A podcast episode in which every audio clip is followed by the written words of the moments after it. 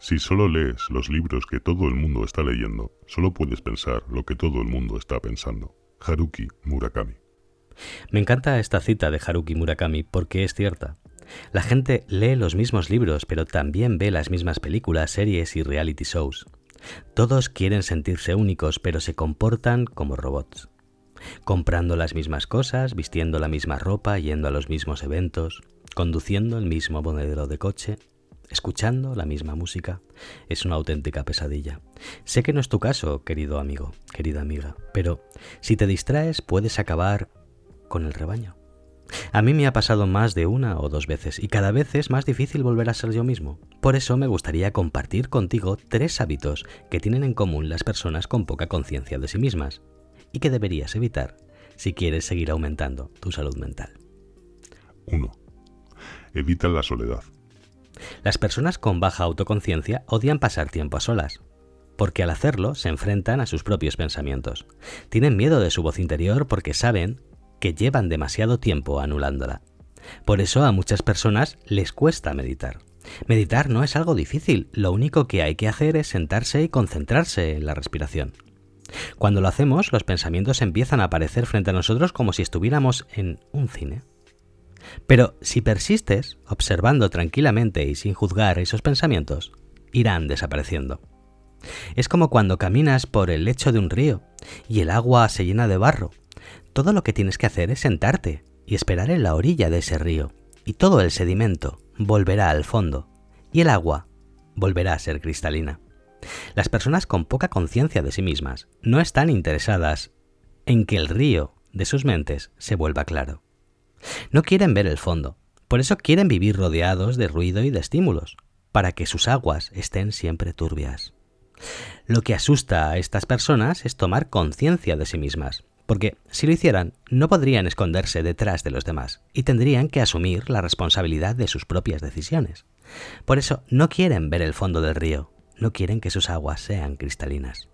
Así que intenta seguir pasando tiempo de calidad contigo mismo. No hace falta que medites, puedes ir al gimnasio y hacer algo de deporte o salir a pasear. Lo importante es pasar tiempo con tu mejor amigo, tú mismo. La soledad añade belleza a la vida, pone un color especial a la puesta de sol y hace que el aire nocturno huela mejor. Henry Rollins. 2. Nunca quieren feedback. Las personas con poca conciencia de sí mismas viven en una burbuja y no quieren que nadie la rompa. Por eso se toman tan mal las críticas. Recuerda, nunca tienen la culpa de nada. No asumen la responsabilidad prefieren criticar destructivamente a los demás que recibir cualquier tipo de crítica constructiva. Vemos este tipo de comportamiento todo el tiempo en Twitter. La gente culpa constantemente a todo el mundo, a los políticos por hacer las cosas mal, a los que no tienen conciencia medioambiental, etc. Es curioso, porque este tipo de personas suelen ser muy hipócritas. No quieren que el cambio climático avance, pero en Halloween comprarán miles de disfraces y porquerías de plástico para decorar sus casas. Esta gente aprendió que la mejor defensa es un buen ataque, y por eso se pasan el día señalando a los demás, para no tener que mirarse al espejo y ser conscientes de sus propios errores. Ven la paja en el ojo ajeno y no ven la viga en el propio.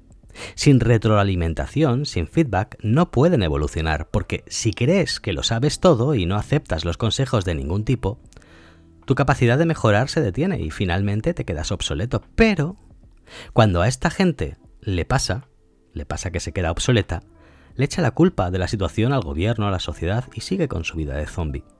Lo mejor es escuchar todas las críticas constructivas que puedas y apreciar a las personas que se toman el tiempo de corregirte. Esas personas son tus amigos verdaderos. Todos necesitamos gente que nos dé feedback. Así es como mejoramos. Bill Gates. 3. Practican el pensamiento de rebaño. Prefieren escuchar a cualquier desconocido que a las personas que conviven con ellos o con ellas. Prefieren pertenecer a un grupo antes que aceptar la responsabilidad de tener un criterio propio. Por eso, no se les puede contradecir. No defienden sus ideas, sino las de su tribu.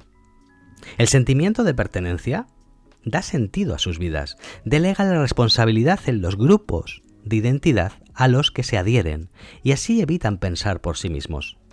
Cuando alguien se enfrenta a sus ideas, no escuchan. Sueltan el discurso propagandístico con el que han sido adoctrinados. Estas personas lo tienen muy difícil porque no quieren sentirse rechazadas y por tanto nunca se opondrán al pensamiento imperante del grupo al que pertenecen. Y no importa si es un partido político o un equipo de fútbol, el mecanismo es siempre el mismo. Las creencias son impuestas por los líderes y el resto compite por ser el más extremista del grupo, para obtener la validación de los demás. El mejor antídoto contra el pensamiento único es la duda. La duda te saca de ese pensamiento de rebaño. Cuando quieras informarte sobre algo, en concreto, lea a varios autores e intenta que tengan diferentes puntos de vista para desarrollar tu propia opinión formada al respecto. Sé que lleva tiempo, pero pensar te hará libre y feliz. Enfréntate a tus miedos y dudas y se te abrirán nuevos mundos. Robert Kiyosaki. Todo lo que necesitas saber. Si no quieres ser un zombie, pasa tiempo de calidad contigo mismo. Eres tu mejor amigo. Acepta las críticas constructivas. Te harán crecer como ser humano. Evita el pensamiento de rebaño, informándote de varias fuentes, con diferentes puntos de vista para crear tu propia opinión. Y hasta aquí el podcast de hoy. Antes de terminar, quiero recordarte que he empezado mi nueva newsletter, Malafama News. Puedes suscribirte a ella de manera gratuita en el link que te dejo en la descripción de este vídeo en cualquiera de mis muchas redes sociales, especialmente en Twitter donde siempre contesto cada noche. Por favor, suscríbete a Malafama News porque va a ser complemento de estos podcasts. Este lunes tenemos la siguiente carta, que es la carta del efecto compuesto. No te la pierdas, suscríbete. Gracias por haber estado en este capítulo, en este podcast. Te mando un cálido abrazo y nos escuchamos en el siguiente programa.